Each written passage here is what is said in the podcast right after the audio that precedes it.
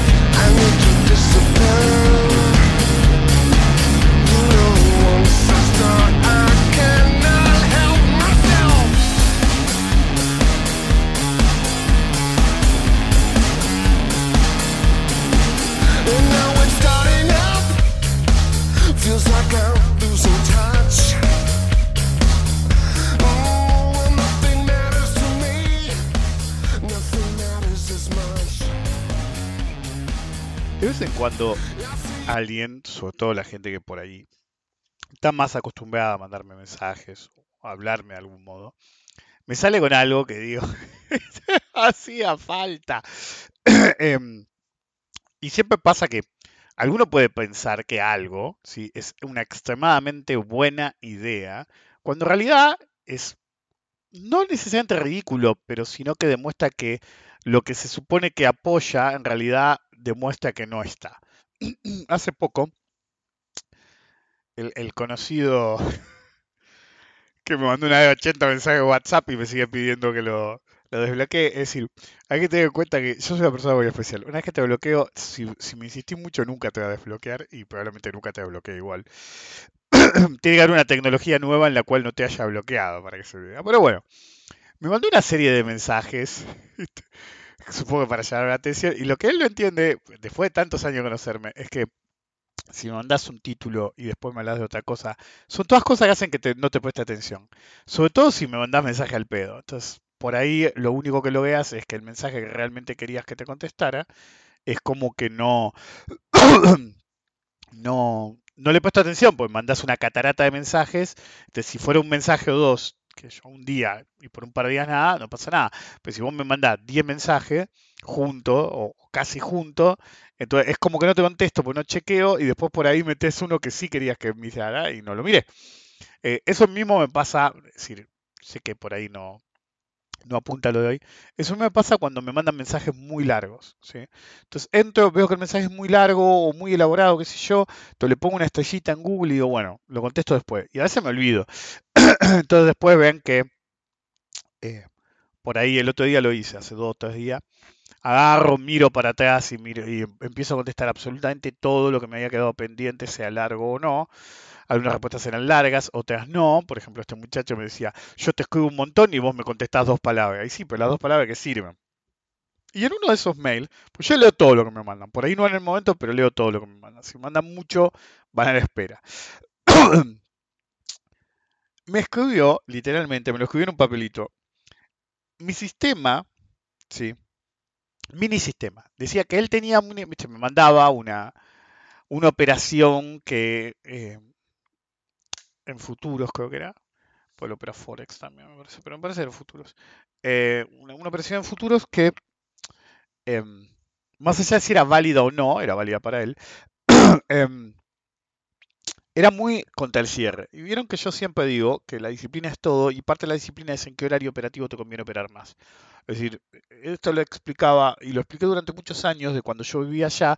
Yo decía, eh, todos los que estábamos en el ambiente, qué sé yo, al mediodía íbamos a comer. Entonces, básicamente era riesgoso operar en el horario de la comida. ¿ok? Y después algunos, si había operado muy bien a la mañana, directamente no volvía al mercado ese día. Entonces siempre era conveniente operar en las primeras horas del mercado, no tenés posiciones muy grandes después de ciertos horarios. Eso con los años se fue corrigiendo porque ahora mucha gente opera desde la casa. Pero claro, sin menospreciar a nadie, queda el operador idiota. ¿ok? el operador más amateur que hasta por ahí opera en su horario de comida y no en los otros. Entonces se da una contramano en la cual el tipo que tiene un laburo después opera en su horario de la comida o en alguna pausa que puede hacer y es donde los profesionales no están. Bueno, la gente se olvida, por ejemplo, que así sucedió el flash cash. Viste, yo me acuerdo el día del flash cash, eh, había varias noticias malas de Europa y varios empezamos a tomar la decisión de decir, ¿saben qué?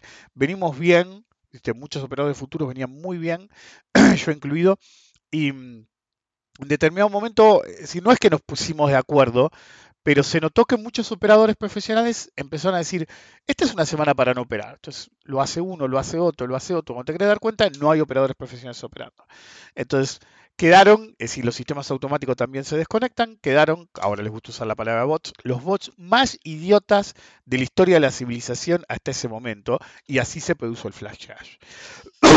de hecho, todo lo que habíamos dicho no vamos a operar, terminamos operando el flash cash ya sea porque teníamos órdenes pendientes, yo me acuerdo que algunas lo conté, tenía órdenes ridículamente bajas, ¿sí? Eh, el famoso, siempre hay algún boludo que te va a decir, ah, no, yo, ah, yo hago buy the dip. Buy the fue, fue, lo que hicimos nosotros en el, en el Flash Cash en esa época, en las cuales nos anotábamos en niveles ridículamente bajos a ver si alguna vez se daba. Y uno dice, hey, mirá, te anotas ahí, qué ridículo. Y se hizo, papi, y por miles. 5 o 10 minutos después había ganado 100 mil dólares, 200 mil dólares, un palo verde, simplemente porque te habías anotado en un centavo o en 5 centavos una acción que nunca debió haber tocado ese nivel. Pero los pocos que lo hicimos siempre pensábamos en eso, en el factor idiota. Es decir, que hay más idiotas de lo que ustedes imaginan en el mundo.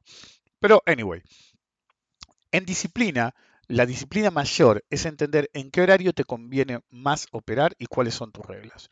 Entonces, una es acerca de cómo operar y la otra es acerca de cuándo operar. Entonces, durante años yo dije, ojo, traten de operar en ciertos horarios, no operen eh, cerca del, cierre. Y una de las pocas cosas que le quedó a este muchacho es no operar cerca del cierre. Entonces él me dijo, eh, bueno, este trade, pero no lo tomé porque, y, y, lo escribí, tengo, me dijo él, un mini sistema que me cierra, en realidad cancela más bien, todas las operaciones que yo quiera poner en determinado horario. Quiero que quede claro esto. El sistema que él tiene, ¿sí? no le prohíbe operar, porque ningún sistema te puede prohibir operar. La única forma de que te prohíbe operar es directamente que no puedas arrancar la computadora. Que eso me, me hizo acordar al libro ingeniero del mundo anillo. ya, voy a hablar del tema. Ahora en un minuto hablar del tema. Em, él me dice, yo meto la operación y cada tanto tengo un mini sistema que corre que él no puede acceder para desbloquearlo, en el cual revisa todas sus cuentas y si hay una operación abierta la cierra. Y me lo decía como que era una cuestión de disciplina. No, no, no es la antidisciplina. Ese es un enorme problema de disciplina. un problema de disciplina mayor en el cual él sigue actuando como un crackhead, ¿ok? Y para lograr eh, que el daño, en algún momento que estuvo coherente, se auto boicoteó esos trades diciendo tengo un sistema que chequea cada tanto si hay posiciones abiertas y me la cierra como sea.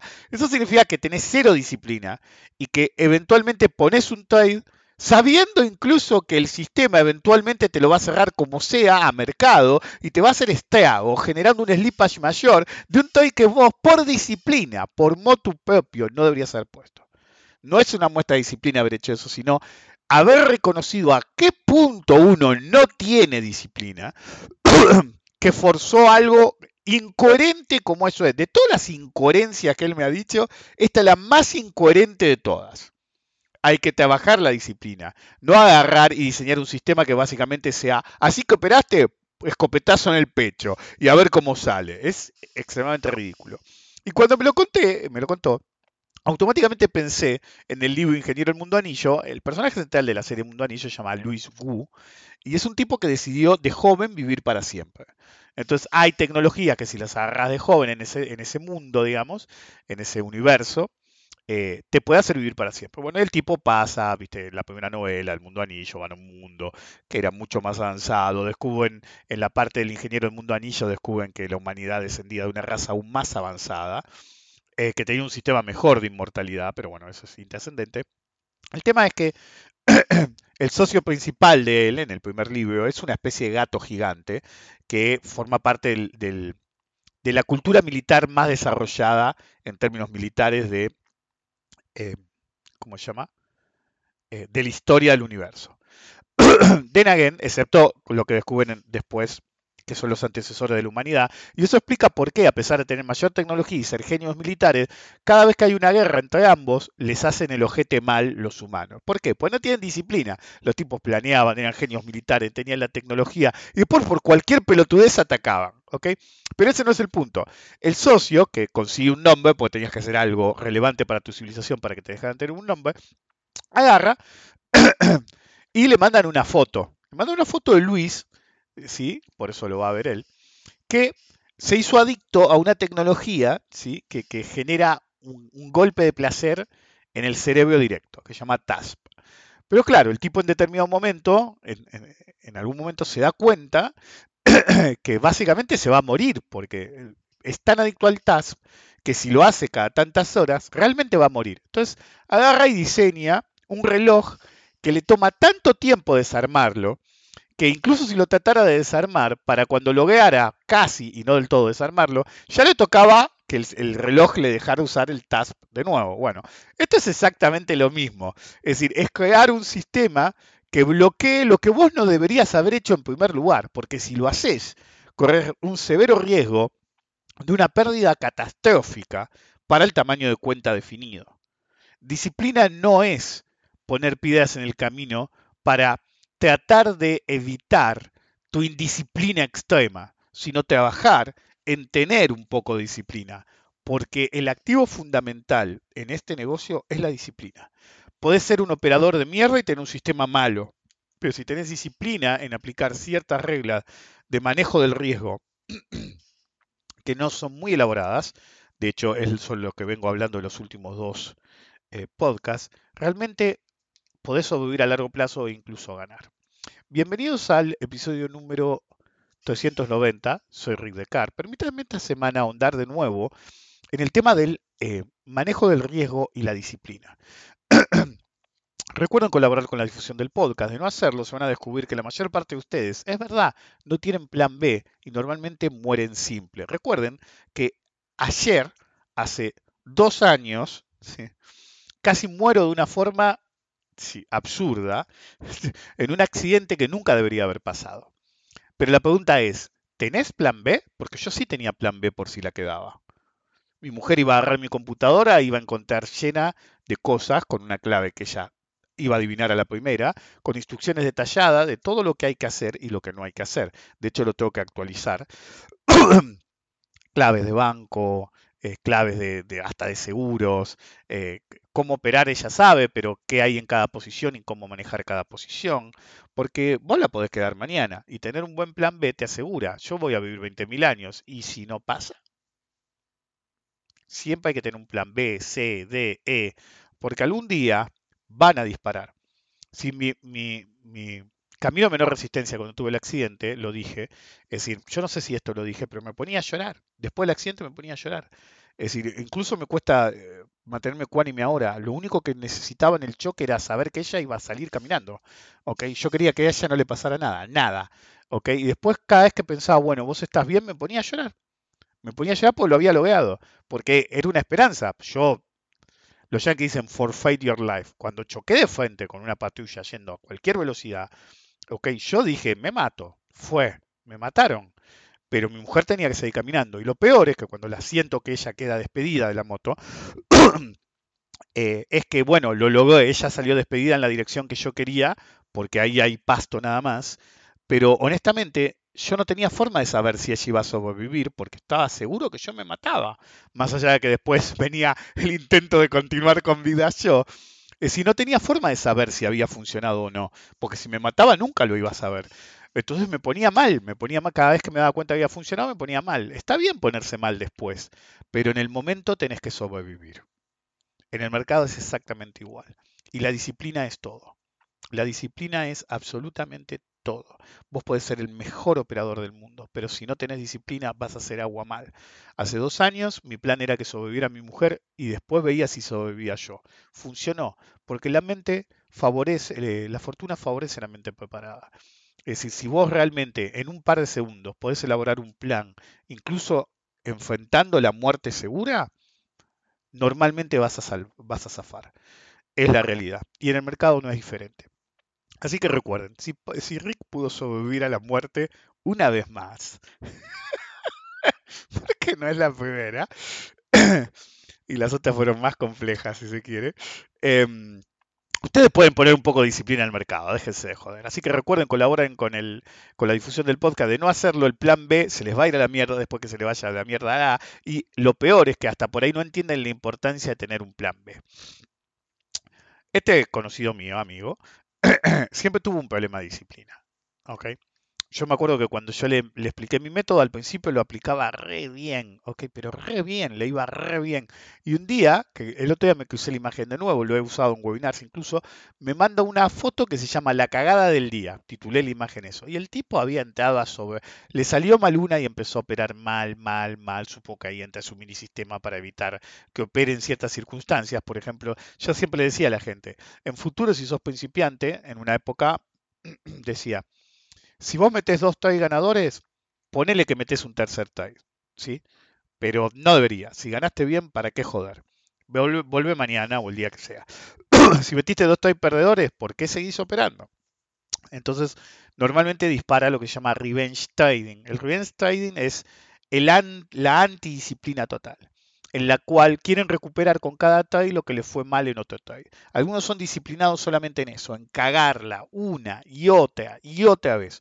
Hace un par de días, ayer, anteayer, hace tres días, no sé, me mandan un mensaje de uno que dice mi nueva no sé qué, no se entendía lo que quiso decir, pero básicamente eh, uno de esos superoperadores que andan dando vuelta, que se cree que se la sabe toda, que tiene una experiencia eh, genial, qué sé yo, dice, ah, viste, y hace la famosa tablita de si perdés el 50% para recuperar al neutro, tenés que ganar el 100. Bueno, está toda la tablita como un pelotudo, si está 90 abajo, sí, sí. Boludo, esa tablita tiene más años que el pelotudo este de vida. Pero claro, los amateurs se buchonean así. Tienen eh, si alguien como yo, o que está hace un tiempo, eh, ponen un tuit así, decir, pero este tipo no sabe un carajo, es la primera vez que se le ocurrió ver eso, o que se cruzó con eso, entonces es un amateur. Claro, al nuevito por ahí, oh, mirá, qué bien, qué sé yo, y a veces llama la atención. Una vez, y no hace mucho tiempo, hace un par de años, la puso el idiota de Sukovicki, alto vende humo, recién, es decir, sin 40, 50 años de mercado, y recién ahora te avivaste de ese, hijo de puta, y te haces el profesional. ¿Cómo no te vas a fundir una gata vez, Sorete? Es decir, pero, viste, como es, ay, no, porque, viste, como es, yo soy un operador que tengo 45 años de experiencia. Este, Es como decía el usurpador de Tumuradesco, que lo contesto. Viene, viste, Sukovic a, a darse corte, estamos Pancho, yo, el usurpador de tumba, el mudo, había unos cuantos. Que estaba el boconero, éramos unos cuantos, Weyman.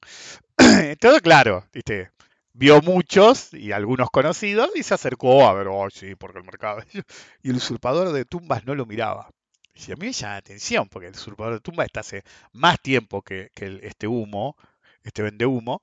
eh, y entonces, viste, nunca lo había visto adelante. Entonces me llamó la atención, viste. Y en determinado momento, viste, cuando te hablan al aire, pero, ¿sabes, Pablo? Me dice, a mí lo que me jode, eh, a mí me jode los garcas o algo así. Dice, y no hay nadie más garca, hijo de puta, que el que usa gemelos. ¿Viste cuando vas a una reunión de, a una asamblea de, de inversores, de accionistas? Siempre todos los directores usan, usan gemelos. Y entonces, ni bien me lo dice, yo miro a Sukovicki y Sukovicki tenía gemelos. Y, y le dice, ah, te caí re bien, da media vuelta y se va. ¿Viste? Eh, y vos te creés que el usurpador de tumba no conocía a Sukovicki de antes, olvídate. Eh, pero bueno, ¿viste? se ve que le jodió porque estábamos charlando entre nosotros que viniera a beojarse. Eh, bueno, el punto es, em, me mandan esta captura y, y dice, no, porque es onda que era su nueva religión. No sé cómo escribió, no tenía sentido el tweet. em, Pero bueno, supongo que apuntaba a algo así en el cual había visto la panacea de que tanto tenés que recuperar. Es obvio, boludo. Si baja el 50% de tu posición, necesita que suba al 100. Los porcentajes funcionan así. Lo descubriste recién ahora, la puta que te parió. Y después te querés hacer el que sabe de qué habla. Ok, bueno. Y otro, que se hace el super trader. Según él, el operador de bonos más grande de Argentina. Yo no suelo decir esto, ok. Pero el operador más, más grande de bonos de Argentina soy yo, hermano. Este, es decir, conozco un par más que no, nos peleamos, es decir, de inversores individuales, que nos peleamos el primer puesto, qué sé yo, somos cinco, que en un momento u otro cualquiera de nosotros cinco somos los que operamos más bonos argentinos. ¿ok? Y algún día me toca a mí, otro día le toca a otro, por ahí yo ya armé la posición y no me toca por un par de años, pero somos nosotros cinco, punto. Y según este hace un tiempo decía, no, porque, viste, los que me conocen saben quién soy, soy el operador más grande de bonos de Argentina. Y el tipo le contesta a este 4 de copa, demostrando que es un 4 de copa el mismo, diciendo, yo estuve más de una vez en 90%. Eso es disciplina, hermano. Es pedir verga una vez que te culearon mal contra tu voluntad en el mercado y pedir más. ¿ok? Y decir, no, viste, yo, esto no es para manos débiles, que no te chupen los papeles y pedís más pija, hijo de puta. ¿ok? Eso es disciplina para lo que no hay que hacer. Porque asombrosamente es lo que pasa. La gente es disciplinada para lo que no tiene que hacer. en los últimos, me cansé de hablar de mi ley en los últimos podcasts. Y, bueno, me, dan tanto material que no pondría. I couldn't keep up. Es decir, no podría mantenerme a- al día, incluso si sacara dos podcasts por día. Eh, anyway, em, en los últimos dos podcasts hablé, básicamente es un ciclo de money management, administración de cartera y riesgo. ¿Ok? Entonces, uno puede internalizar, es decir, ¿de qué hablaba? Creo que fue dos podcasts para atrás, el primero de los tres. Hablaba de la importancia del drawdown y la definición de cómo operar vía el drawdown, por ejemplo, usando radio riesgo-beneficio. ¿Y de qué estoy hablando acá? De la disciplina o indisciplina, ¿ok? De bancarse posiciones 90% abajo. Entonces, si tu posición, vos te bancaste que estuviera 90% abajo, ¿cuánto le tenés que pedir que- que suba? Que suba de tu momento cero. Porque si vos estás 90 abajo, ¿ok? Le tenés que pedir como 1000% para estar positivo. ¿Ok? Eso sí no va. Si no me acuerdo la tabla, porque no me acuerdo todos los números. Pero imagínense que si estás 50 abajo, tenés que pedirle el 100. Imagínate si estás 90 abajo. Y el tipo decía, más de una vez, estuve, un par de veces estuve 90 abajo. Entonces, ¿qué gran operador sos? Un pelotudo. Porque si vos tenés un down de 90 abajo, vos no solamente te tenés que poner neutro, sino que dado, como dije en el primer podcast de la serie, el radio riesgo-beneficio que le tendrías que pedir, ¿sí? vos le tendrías que pedir una ganancia del 180% en adelante a tu activo. Pero desde tu punto de entrada, eso significa que necesitas que suba como el 1000% para estar hecho. Y después de que estás hecho, pedirle un 200% más. Es una demencia. Entonces cualquiera que opere así no sabe operar. Le voy a decir esto, hace muchos años, cuando veía tipos que usa- eh, sufrían mucho de down y operaban muy mal, muy indisciplinados, qué sé yo, yo hasta llegué a decirles, deberían dedicarse a otra cosa. ¿ok? Pero no decía, no sos un operador, sos un muy mal operador, pésimo. Uno de los peores operadores que puede haber, porque te bancas unos drawdowns enormes, ¿sí? Básicamente pedís más happy, más happy, más happy. Ok, te gusta, we get it, ok. Nos alegramos por vos. Pero algunos, cuando te vienen un, yo estuve un par de veces menos 90, bueno, vos no sos un operador, sos un imbécil. Si ya no es decirte, mirá, deberías pensar en dedicarte a otra cosa o ajustar tu modo de operar. No, cualquiera que va a menos 90 y se cree un operador, no, no, no, no sos un operador, sos un idiota, ¿ok? Sos un imbécil, porque no entendés que vos no, si, si a vos te baja 90%, ¿ok? No sos un operador, sos un pelotudo, ¿ok? un operador nunca se va a bancar menos 90, solamente un imbécil lo va a hacer. ¿Qué, qué es operador? Y no, no, no te podés cansar de repetirlo, imbécil, ¿ok? Es decir, yo nunca estuve en menos 90% en mi puta vida. Creo que lo más que estuve, y, la, la única vez, y, y la vez que consideré más catastrófico un trade mío, es decir, creo que estaba a menos 10, ponele menos 12, Es decir, podés estar un poco más abajo, sí, si es una posición de escalamiento, ¿sí? Estamos en administración de cartera, es decir, una posición de steps en la cual vos decís, quiero acumular. Es muy difícil acumular en el mínimo. Si vos intentás, yo esto lo he explicado muchas veces, mucha gente dice, están acumulando, ok. Normalmente, sí, para acumular, lo tenés que hacer en un valor menor. Entonces, cuando es secular, si de muy largo plazo, tenés tiempo de comprar todo lo que quieras comprar, armar la posición que quieras, pero cuando no estamos hablando de algo secular, onda Argentina 2001, la crisis subprime, si no tenés tiempo, normalmente es un descanso. Me pasa con las, las acciones espaciales, por ejemplo, eh, Satellogic después logré comprar y ni bien logré comprar, eh, empezó a subir el volumen y los bloques, empezaron a aparecer bloques más grandes en la zona 1.25 eh, y después ya tenía que vender y lo hice porque hubo bloques también en las arriba de 1.50, ya estaba 20 arriba, tenés que liberar.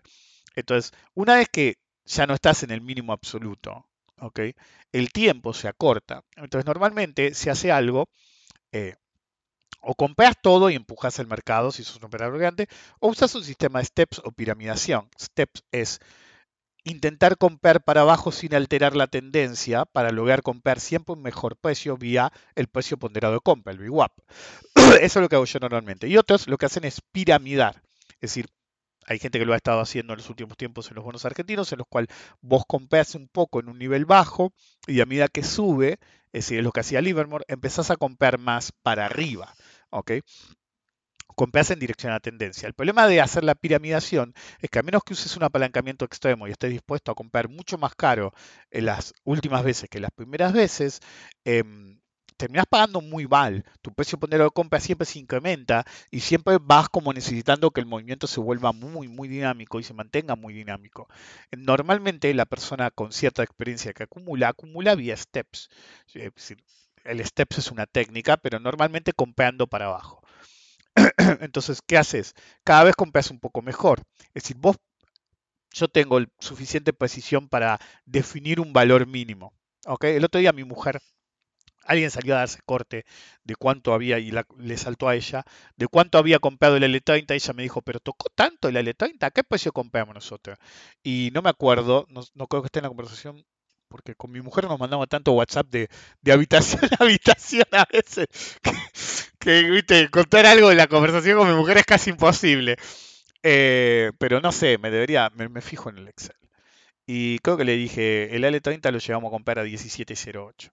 Y hasta le puse el interdiario del momento y le dije, mirá lo difícil que debe haber sido, porque fue una aguja, ¿ok? Y a pesar de eso lo logré. Que estar por acá, en algún lado. Esta es la otra cuenta. La cuenta más chica. Y en la cuenta más grande. Y en la cuenta mediana tiene que figurar. Esto está por acá. Regla de Money Management, siempre tengan varias cuentas. Por los martes todas se vieron. Em, L29, L30, 1708. Sí, llega a comprar. Eh, y mi precio promedio ponderado de compra, con las últimas compras en 40 y pico, en 40 y pico, en 30 y pico hace un tiempo, me llegó a subir a 18,48. Entonces, llegué a operar un buen número en 1708. Miren el gráfico intermedio, fue un agujazo. Entonces, mientras todos decían que íbamos a Venezuela, tenías que reaccionar rápido porque no duró mucho tiempo ahí. El 29 llegué a comprarlo en... eh, ah, ese es el promedio ponderado de compra. 19.78. Lo que pasa es que lo compré en, dos, en dos vueltas nada más. El que más compré fue el 30. Y los otros los compré más adelante. El 38, el 2038 en 22.8 precio promedio ponderado de compra. Así que el mínimo fue más abajo. Acá no tengo marcado los mínimos. Y el 35 fue el último. Entonces lo compré en 27.5 de precio promedio ponderado de compra. Fue el que compré más caro, pero menos cantidad. Porque fue el que compré último. Primero empecé con el 30 del 29, después me pasé al 38 y al 41, que no sé dónde lo tengo, no lo veo. Em, y después el 35. Em, entonces mi mujer me decía, eh, ah, pero llegamos a comprar re. Y digo, y es cuestión de disciplina. ¿Por qué? Es decir, después de tantos años, hay días que ven que dejo de escribir en Twitter o contestar preguntas a los que me hacen preguntas, tipo 3 de la tarde, a veces 4 de la tarde. Me voy a la pileta, ya está. Es decir, eh, yo estuve durante años más horas de las que ustedes están despiertos siguiendo el mercado. No sé si let, let that one sink in. La cantidad de horas que ustedes están despiertos en un día X, yo me las pasaba mirando el mercado. ¿Ok? Entonces llegué a cierta experiencia, cierto conocimiento, cierto pasar, cierto capital, en el cual me lo puedo tomar con más calma a esta edad. Pero una de mis características principales a través de los años, gracias a mi disciplina, es saber detectar cuándo tenés que estar. Entonces, cuando iba hacia los mínimos el L30 y el L29, tenías que estar todo el día. Y por eso logré comprar a los precios que logré comprar. Eso es algo crítico. Lo que he hablado en los últimos dos podcasts, la importancia del drawdown para desde ahí y por promedios establecer cuánto deberías ganar por trade, eh, cómo deberías operar, cómo deberías operar con las probabilidades a favor en el, en el último podcast. Y en este podcast, cómo si vos todas esas cosas no las aplicás disciplinadamente, no tienen sentido. Si vos podés hacer todas las cuentas que quieras en un Excel, anotar todo lo que quieras en un cuadernito, eh, en, un- en una computadora, en un celular, si después no actúas en consecuencia, pero no solamente actuar en consecuencia en términos de veo que es una oportunidad de compra o venta y voy y opero, sino dentro de los parámetros que vos mismos te designes. Tu sistema puede ser ridículo, ¿ok? Pero si no lo aplicas con disciplina, directamente se vuelve inviable. Entonces, si vos te haces el superoperador y descubriste recién ahora el tema de que si vos estás negativo, es decir, en X porcentaje, necesitas mucho, mucho más distancia eh, en términos porcentuales para recuperar, ¿sí?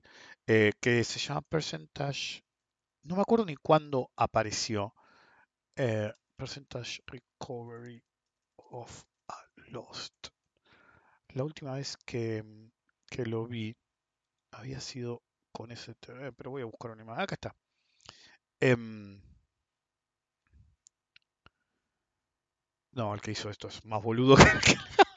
Hay algunos que ponen cualquier, decir, Internet se volvió inusable, quiero que les quede claro. Yo a veces busco cosas específicas, muy específicas, em, ¿cómo se llama? Eh, para loguear, eh, buscar ejemplos. ¿sí? Acá, acá hay uno que me gustó, porque puso 100% broke. Este está bien calculado, sí, era 900%. Entonces, la, la lista esa, honestamente no me acuerdo cuándo fue la primera vez que la vi, pero como mínimo fue hace 30 años. En un libro fue, pero honestamente no me acuerdo en qué libro.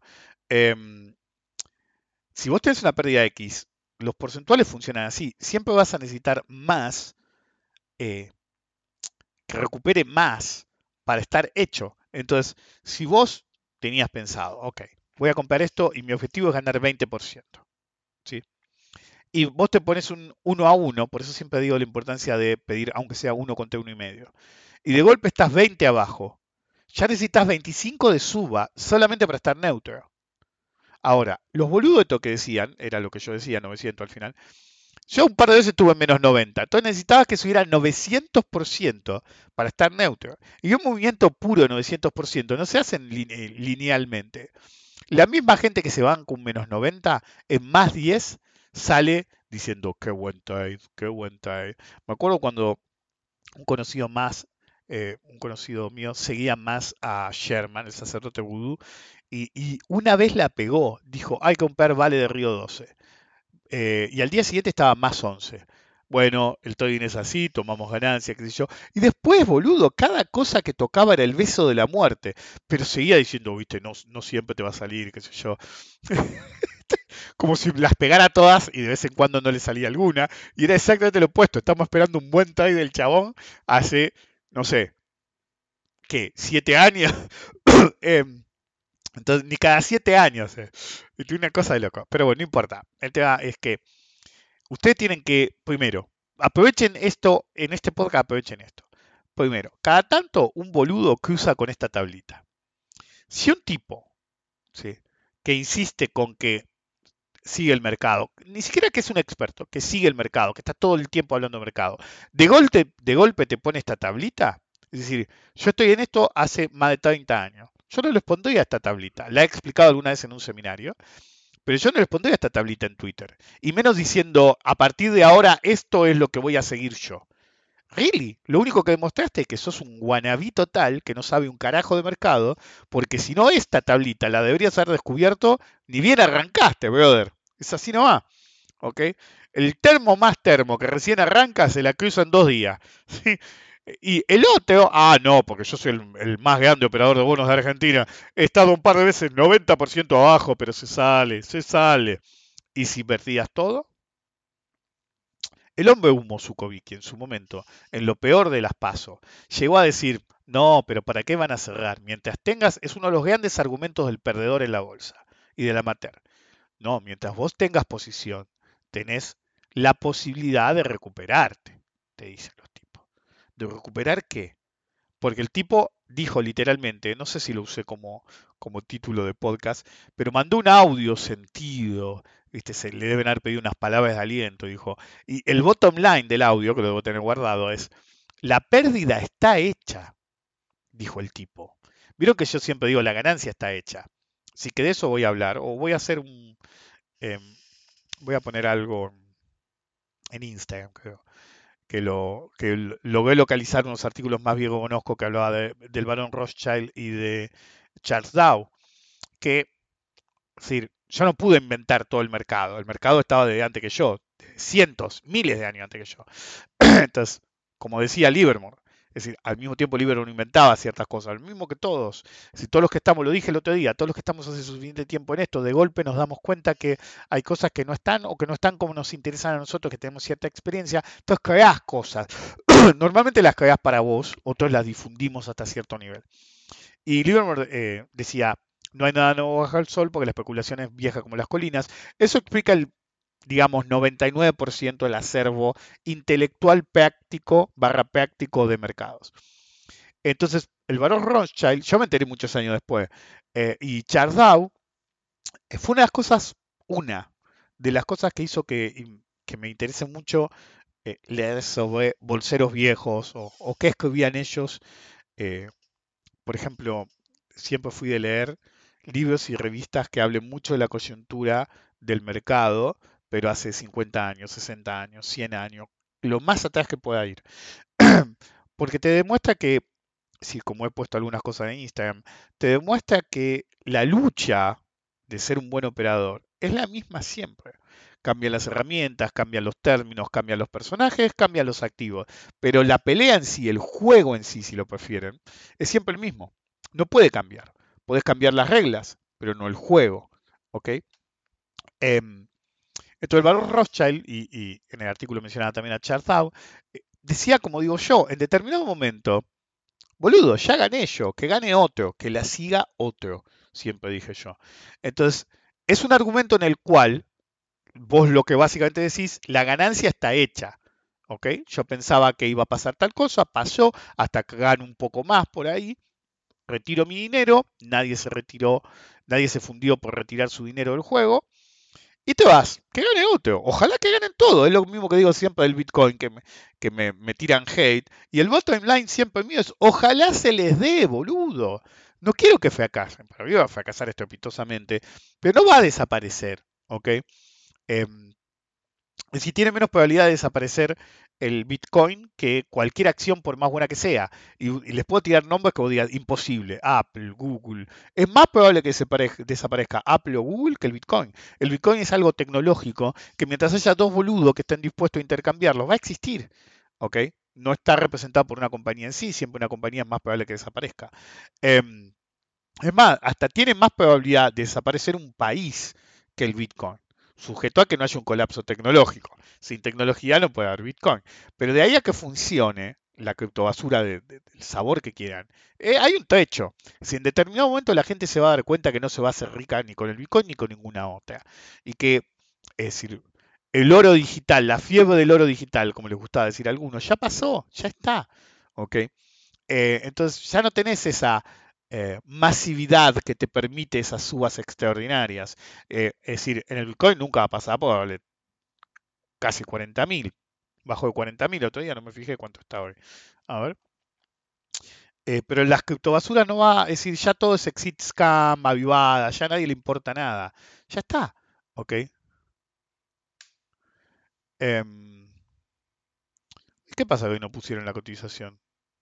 Voy a tener que apelar a un tweet. Uh, boludo, para. Ah, Bitcoin puse. es una compañía.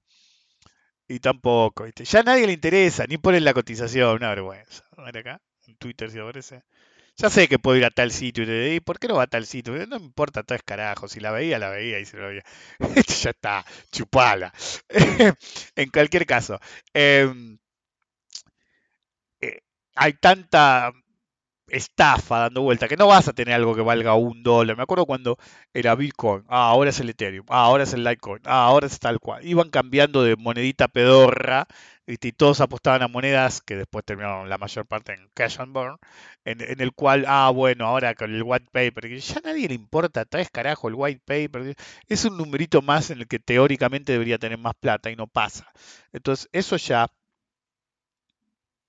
ya directamente fue. Em, tuve que hacer clic en algo que no tenía nada que ver porque dije que ya hay una moneda nueva. Em, entonces, eh, cuando uno esquiva eso, ya está. Ya no tenés la masa crítica en la cual te va a funcionar. ¿Ok? Entonces la disciplina es lo más importante. Me acuerdo que en una época le explicaba a uno, que después lo hizo, que decía, si vos te quedás esperando el Bitcoin en menos 90 y ver qué pasa, por ahí algún día vas a estar neutro. Pero no hubiera sido mejor cerrar cuando era claro que se iba a hacer mierda. Y el argumento te decían era que cambié de tema y ya me olvidé, tendría que rebobinar para saber de qué estaba hablando. Eh, no, porque vos tenés el Bitcoin y, ¿cómo se llama? Que no te chupe los Bitcoin. Es decir, antes del advenimiento del ETF, lo conté el otro día, llegué a leer un tipo que decía, cuando vaya a 150, es decir, sale el ETF y, la, y la, el argumento era va a ir a 100.000, 150.000. ¿Ok? Está menos de 40.000 pidiendo agua. Eh, a menos que hoy haya subido. O ayer. Eh, hoy estoy grabando en domingo. Y mm, entonces vos te parás a pensar y el tipo decía, cuando se vaya a 150.000 después del ETF, no vendas, porque el verdadero riesgo es quedarse sin Bitcoin. Como escucharon. Ok, ok. Es decir, no solamente no llegó a 150.000 ni a 100.000, ni- sino que ni siquiera pudo superar 50.000 y ahora está a 40.000. Supongo que el tipo va a seguir aguantando indefinidamente. Entonces, ¿cuántos negocios te perdiste en el proceso? Incluso en el ecosistema que a vos te, te sirve, que te gusta. ¿ok? Me acuerdo cuando vi la primera señal de venta en los máximos del Bitcoin, que a un conocido, viste, que tiene, le dije, "¿Pero ¿por qué no liberas un poco? Em, y me dijo, no, porque, viste, yo tengo X Bitcoin y no, pienso largar uno. Dice, pero escúchame, para mí va a bajar fuerte. ¿Y qué llama fuerte? Y te puede bajar el 50, el 60%, le digo. No, ¿cómo se va a ir a 30.000? Vos estás loco. Digo, mira, va a llegar el momento que me vas a decir por qué no vendí. ¿Ok? Eh, y él me dice, no, no va a pasar. Y saben que él tuvo razón cuando se hizo mierda el Bitcoin al mínimo que tocó antes de recuperarse en los últimos tiempos. Y le dije, boludo, te dije que se iba a hacer mierda, tuvimos esa conversación. Y yo te dije que iba a estar contento con mi Bitcoin. Entonces yo le cerré el culo fácil. Si hubiera cerrado, hoy compraba más Bitcoin que antes. Es así nomás. Entonces, la disciplina apunta a no casarse con ningún activo, por ejemplo. Cuando uno quiere aplicar disciplina, tiene que aplicar a rajatabla reglas mínimas de supervivencia en el mercado. Lo primero que tiene que aplicar a rajatabla son las, reg- las reglas propias. ¿Ok? Entonces, ¿vos te metiste en el- en el mercado para cometer suicidio financiero? No. Entonces no cometas suicidio financiero. Y el suicidio financiero es, por ejemplo, bancarte que un activo baje el 50%. Entonces, si un activo baja el 10 o el 15, no deberías estar en él. Es preferible cortar esa pérdida ahí y buscar otra oportunidad, ya sea que el activo siga bajando y de golpe veas que va a revertir, o en otra oportunidad en cualquier otro activo y asunto terminado. Porque si sigue bajando, la pérdida se vuelve inaceptable. Y para cuando se vuelve inaceptable, ya te mataron. La primera cuestión de disciplina en el mercado es no cometer suicidio financiero. La segunda es, incluso si no violaste la primera, que las pérdidas no se vuelvan de niveles catastróficos. Las pérdidas catastróficas son de 30% en adelante. Menos 30 ya es demasiado. La disciplina es entender que si vos estudias tu drawdown y estableces cuánto deberías pedirle a cada trade, después tenés que pedirle eso. La mayor parte de los que se bancan estar menos 10, menos 20, menos 30, menos 40, cuando están más 10 o más 20, cierran. La única excepción es cuando están enamorados del activo. El complejo de accionista que mencioné en uno de los primeros podcasts. Que pasa lo mismo con las criptomonedas. El complejo de pertenencia. El síndrome de creer que se pertenece a un movimiento, a una familia, a una compañía. Es decir, ah, qué bueno esto Sabana, sí. No, es tu compañía.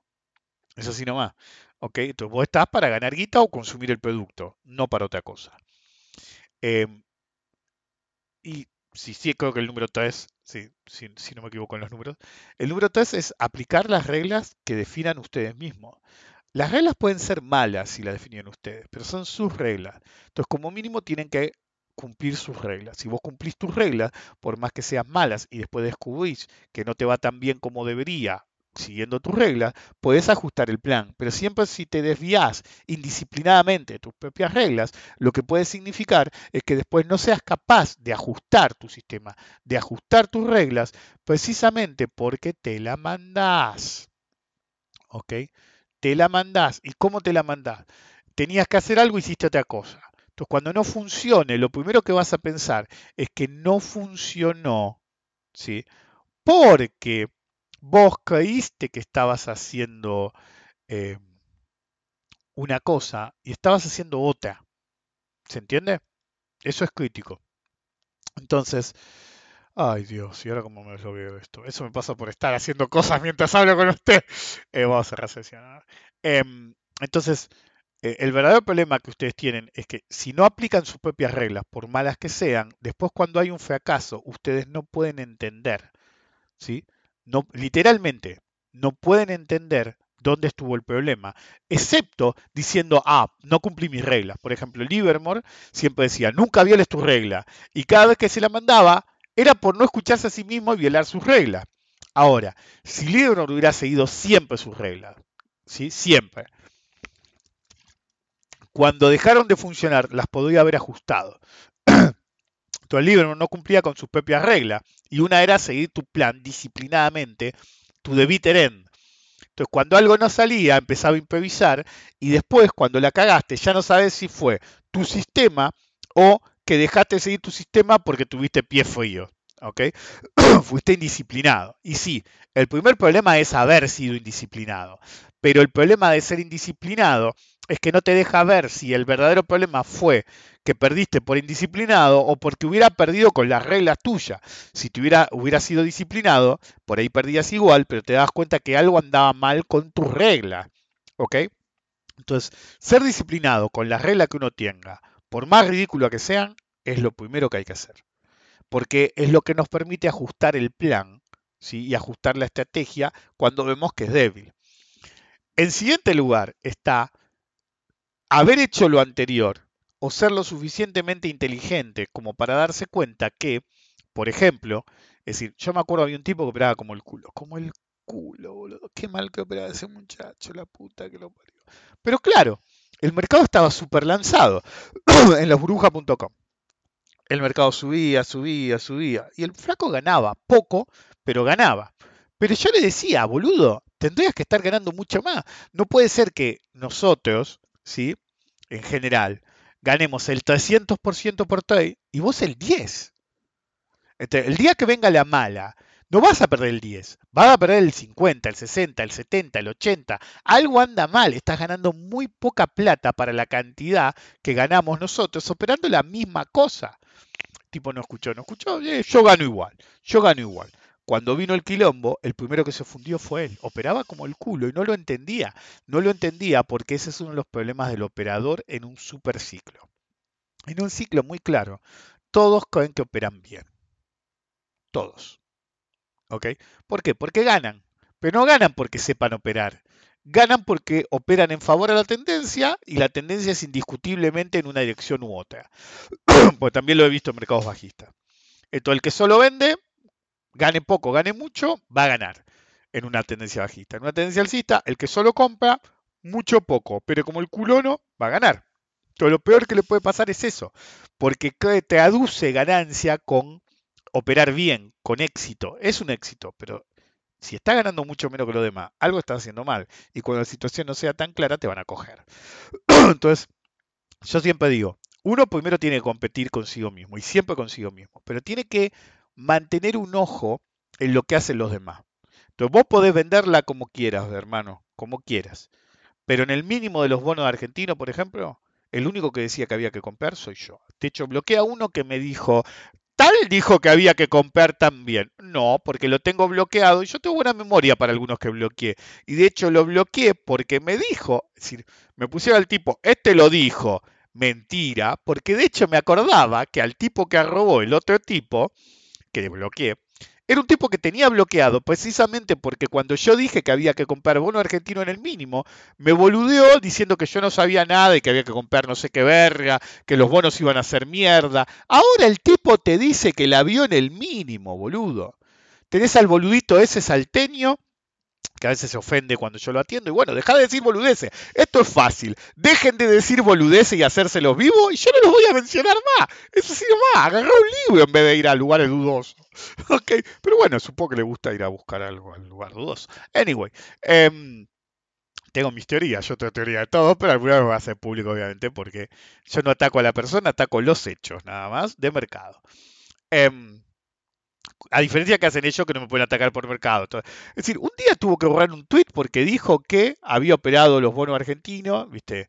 Eh, sí, porque, vieron que yo siempre digo, pasan de decirte, em, no, Venezuela, los bonos siguen para un carajo, che, qué bien los bonos, ¿eh? ya están en 30, ¿ok? En 35 te dicen, qué pocos alitos tengo, ¿eh? Por eso odio, el- término alito, pues es de chorro. Y después cuando dicen, no, full el mercado, ¡ah! es para arriba, ahí es donde entra a bajar un poco, boludo. Son de manual. Entonces este pelotudo agarró y dijo que había comprado en el mínimo, mentira. Y después dijo que lo sabía, es decir, tuvo que borrar el tweet. Después dijo, ah, no, lo que pasa es que los vendí enseguida, ¿viste? Justo él dijo compré y cayeron. Entonces dijo, no, no, me di vuelta enseguida y vendí. Y uno le dijo, hijo de puta, dijiste que habías comprado. No, no, pero yo vendí. Vendí. ¿Ok? No hablo más del tema. Y hace poco es que bien que viene en mi sale 30. Y uno le contesta, pero si dijiste que habías vendido. Había vendido la mayor parte. Vos dijiste que habías vendido. No, la mayor parte, el 80%, me quedó el 20% en vez de estar tan preocupado por demostrar que ganaste, ¿no deberías hablar, decir cosas con sentido común? es decir, yo veo a los lados y digo, decir, boludo, no podés. Y al mismo tiempo, este pelotudo y otro, al nivel que hay ahora, con los que se ponen Delmer Val en todos casos, viste que hay un 40.000 Delmer Val, es decir, son luces, boludo. Es decir, comparativamente hablando, los tipos son yo. y a mí dicen, por ejemplo, el otro día dije algo. Dos días después, en un diario lo mencionan.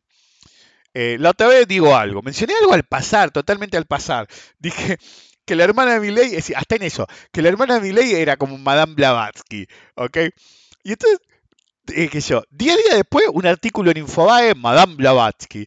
Y entonces digo, hijos de puta, me roban hasta eso, hasta la, hasta la sección de entretenimiento. Y uno me dice, ah, no, porque en este podcast lo dijeron hace dos años. Y sí, pero claramente no se lo robaron a él, que lo dijo hace dos años. Madame Blavatsky de la década del 20 al 30, boludo. Un montón de gente habló de Madame Blavatsky. Pero ¿cuántos de ustedes habían escuchado de Madame Blavatsky antes que yo pusiera el tweet? ¿Y qué? Diez días después lo, la citan en un medio y le hacen todo un artículo. Encima siempre es el mismo flaco. Quiero que quede claro, hay todo el flaco en, en diferentes medios, que yo digo algo y una semana o dos después los tipos hablan de lo mismo. ¿ok? Yo me acuerdo cuando yo hablé del efecto Kobe, ¿ah? Sí. Y todo cuatro días después, su COVID, que bueno, porque el efecto Kobe... Con mi mujer nos cagamos de risa, y algunos que me siguen en el podcast normalmente, o en mis webinars, se cagan de risa, porque dicen, no puede ser, boludo, vos decís una cosa. Si yo dije, bueno, pod- podés comprar moneda de oro. Ni bien dijo ese, a los tres o cuatro días estaban todos los diarios especializados, bueno, las monedas de oro. Entonces, Decís, y vos decís, "Ah, este tipo soberbio, no es la realidad, hermano. Ok, bueno, si todos los lados, que ahora comparado con la nueva generación de lados son lumberas del conocimiento económico y financiero, eh, se dedicaron un poco más de tiempo. Es decir, les voy a dar un truco, ok, a todos los lados. Sé que me escuchan. Es decir, un regalo, ¿sí? para mejorar a la humanidad y al sector financiero, ok. Antes de escribir, piensen. ¿ok? Porque en el fondo no son tan pelotudos como pareciera que son. Lo que pasa es que escriben antes de pensar lo que están escribiendo y siempre piensan en el impacto que va a tener el tweet. Por ejemplo, em, yo a veces hago un podcast como el de hoy. ¿sí? Eh, y, y vieron que dije hace un rato, hice clic en algo, bueno, decía nada que ver. Entonces, porque dije, moneda Beltrán. Claro, yo pensé que por ahí bardeaban alguno. Em, moneda Beltrán. ¿viste? Entonces hice clic, no tenía nada que ver. Entonces yo cuando hago un podcast, yo tranquilamente podría agarrar y poner el hashtag, gua- a ver, ¿qué tenemos hoy? Eh, la ONU, los boludos del Louvre, que no hay que darle sentido alguna, así que olvídense. ¿no? Zenón, este, pusiste como la granja. Eh, este, Curry, este, así le decían a alguien en la familia cuando era chica. Eh, Marley, de Royal Rumble, Medvedev. Algo tenemos que usar, a ver, para. Eh, sé yo, podría estar hablando de, de, de, de Milei hoy en vez de Coso, ya que somos Argentina, y usar no a la facultad delegada, depende de mi posición, obviamente, repeat after me, ¿ok? Nunca le den funciones legislativas a un ejecutivo, ¿ok? Nunca, en ningún país, por ninguna razón, ¿ok? Pero supónganse que estoy hablando con Milei, veo tendencias, número uno, no a la facultad delegada, pondría la arroba, este, eso se llama SEO. Básicamente el Search Engine Optimization moderno es usar el hashtag de turno para tratar de potenciar la exposición, en este caso de mi podcast. Pero yo no lo hago. ¿ok?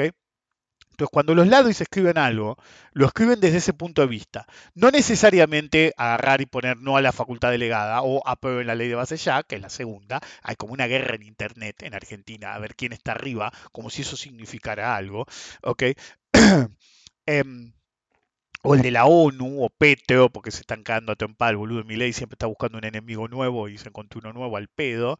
Es decir, anyway. Em, bueno, el hecho persiste. Eh, los ladis, que a eso voy, eh, deberían pensar menos en el impacto del tweet y más en qué quieren decir. ¿ok? Es así de fácil. Por ejemplo, yo a veces también me indigno con política o escucho a un, a uno de acá o Estados Unidos, normalmente no, trato de no opinar de otros países porque en el otro viví, así que no es lo mismo, pero bueno. Pues el otro día se lo decía a mi mujer, es decir, yo no me meto mucho en opinar de Colombia o México en términos económicos. Ciertas cosas, sobre todo la economía mexicana, la conozco un poco más, em, pero una vez se lo dije a un colega mexicano, a veces me escribe en privado, y creo que lo dije en público también, eh, y cuando viene uno a comentarnos a nosotros, le digo, mirá, no vivís acá, entonces vos podés saber todo lo que quieras de un país, ¿sí? vía medios o vía eh, historia o, por haber estudiado o por haber pasado un tiempo. Pero no es lo mismo que ser el tipo que sale ahí. O que vos podés agarrar y decir, no sé, pasa tal cosa en México. Pero bueno, viví ahí. Es decir, ni siquiera viví en la ciudad al lado o en la capital o donde carajo sea. ¿Ok?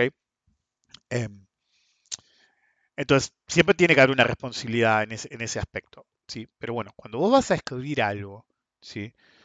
olvídate el impacto que buscas. Y si algo te indignó, comentá lo que te indignó. No lo hagas es decir, puede ser politizado, obviamente, iba a decir no lo hagas politizado. No lo hagas pensando en lo que piensan los demás. Habla de lo que vos querés.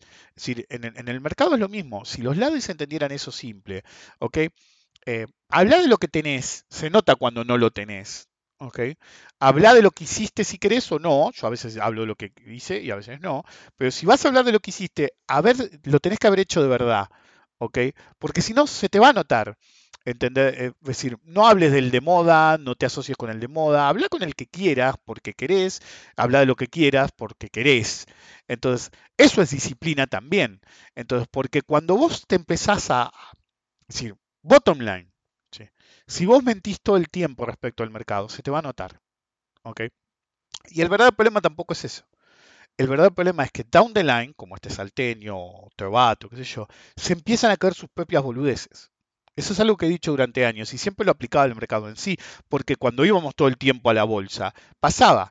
El- a- ¿qué se creen? ¿Que el boludo del salteño o Teobato inventó eso de yo siempre tengo la razón? No, boludo. Hay alguien que dice que siempre tuvo la razón desde tiempos inmemoriales. Y el sistema infalible, vayan a ir la bolsa de Martel. Es del siglo XIX el libro, de la época de la crisis de 1890. 1890, boludo. Y tenías al ingeniero que se creía que se la sabía toda y había descubierto cuál es el secreto de la especulación. Tenías al tipo que se sabía todos los rumores. Tenías al boludo que compraba lo que le decían. Tenés tipificado a cada tipo de boludo que hay. Obviamente Martel hablaba a gente que abiertamente rondaba, porque faltan ciertos arquetipos de mercado, pero de eso debe ser porque realmente no se daba con esos arquetipos de mercado. Pero básicamente los mismos arquetipos de ese momento son los que hay ahora. El tipo que se cree que se la sabe toda, pero el bottom line es siempre el mismo.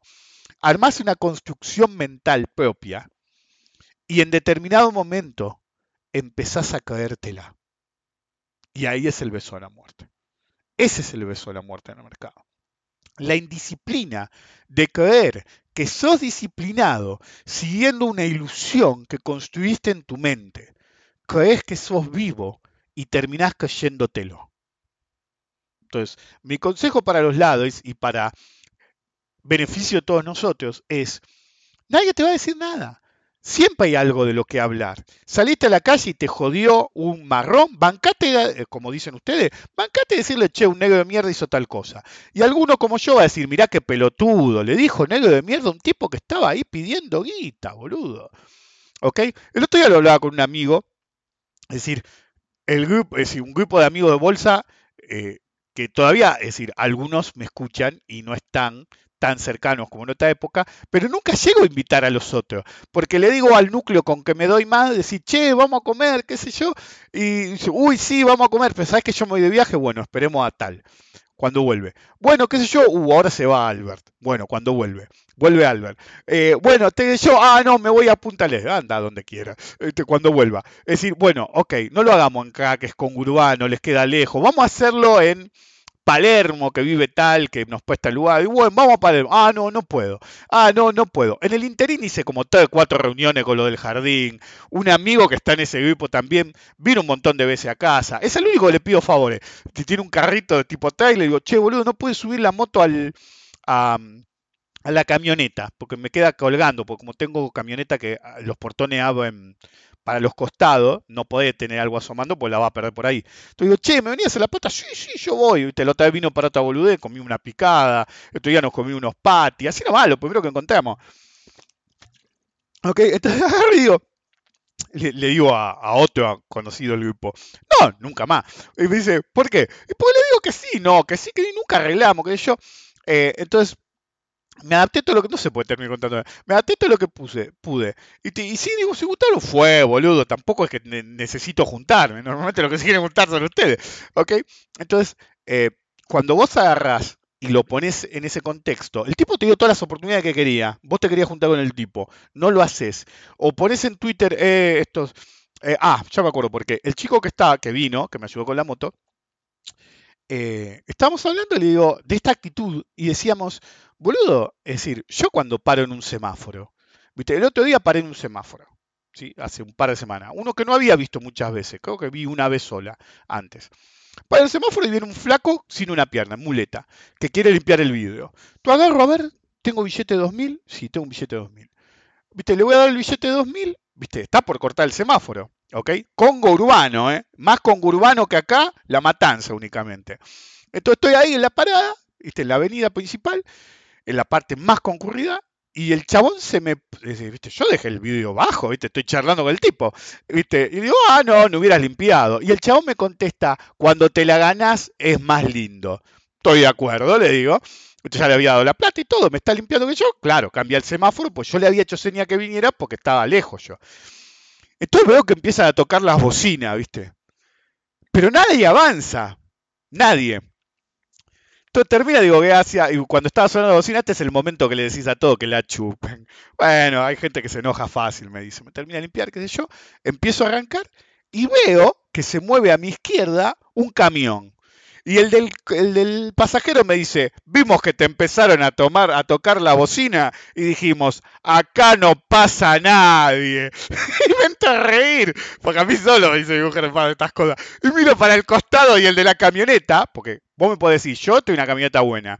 El otro era un camionero con el, con el acompañante. Y de otro lado había un tipo en una, no sé, una camioneta, un Hilux, pero último modelo. Y me hace así como diciendo, sí, que la chupe.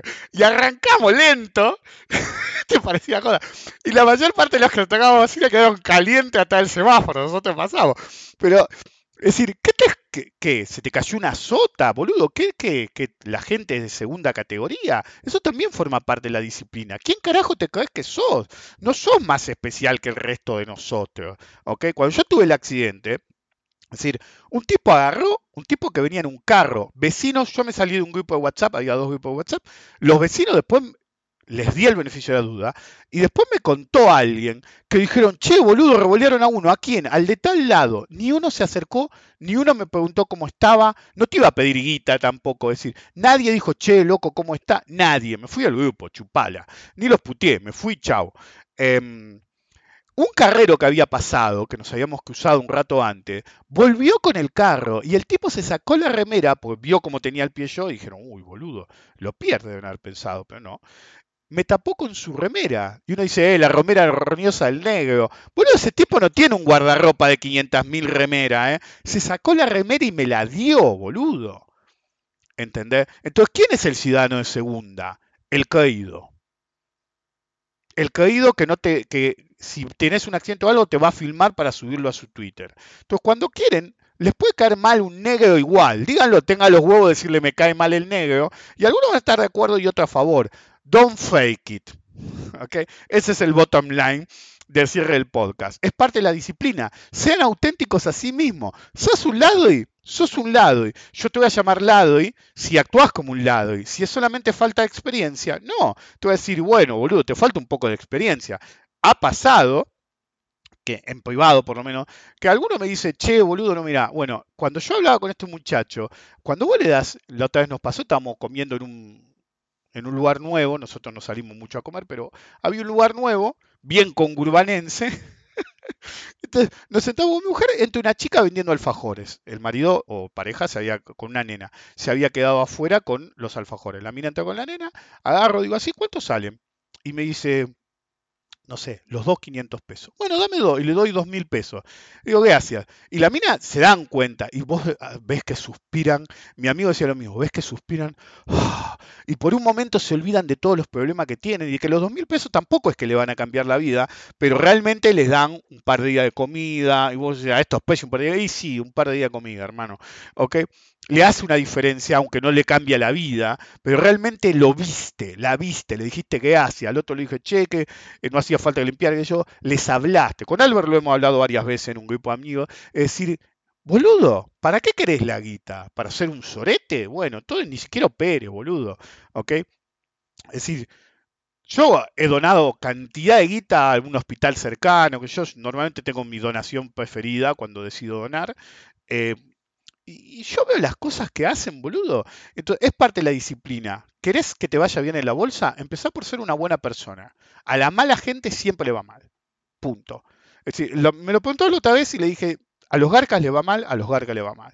No te digo que a todos los garcas le va a ir mal, ¿ok? Y les va a ir mal todo el tiempo, pero les va mal. Es decir, si ya tenés una mala actitud, te va a ir mal. Sé disciplinado. Si no importa qué tan bueno seas en el mercado, si no sos disciplinado, te va a ir mal. Si actúas como un lado y te va a ir mal. Si bottom line, sé un buen tipo, sé una buena mina y se acabó. Si realmente sos bueno, vas a internalizar esa actitud a la disciplina que le vas a imponer al mercado. Y si le impones una buena disciplina al mercado, te vas a dar cuenta dónde fallás o no. En vez de sembrar odio y, meter ficha todo el tiempo por una visión económica o política que vos tengas, dedicate a lo que te tenés que dedicar. Estar mejor. Que el mundo sea un lugar mejor. Y eso no lo logras con odio, odio, odio. Ahora hay una narrativa de que tal o cual están ensobeados y entonces eh, salieron, me mandaron las capturas, eh, la mina y, el boludo diciendo, ah, yo no cobro nada. Tú sos más boludo todavía, pelotudo, lo haces de gratis. ¿Ok? Mi ley no, si te puede invitar a, a- a que le sobes la quena en la Casa Rosada, me alegro por vos. Yo no conozco un presidente de la historia de la humanidad. ¿Ok? Ninguno. Decir, incluso si me mandara la máquina del tiempo, Kennedy, you name it, motherfuckers, ninguno. ¿Ok? Es decir, a ninguno. ¿Ok? Que me hubiera invitado y yo hubiera ido. ¿Quién sos? Sos un político más, que buscas el modo de cagarnos, que buscas el modo de imponer una visión del mundo. La disciplina es ser capaz de ser fieles a sí mismos, de no casarse con ningún dogma, ni político, ni social, ni financiero, ni económico. Hagan sus propias mentes, tomen sus propias ideas y actúen en consecuencia disciplinadamente. De no hacerlo, nunca van a ser seres humanos. Van a ser gente fallida, individuos fallidos que nunca supieron cómo vivir. Porque si vivís a través del ojo de alguien con poder, no sos nada. Nos vemos la próxima.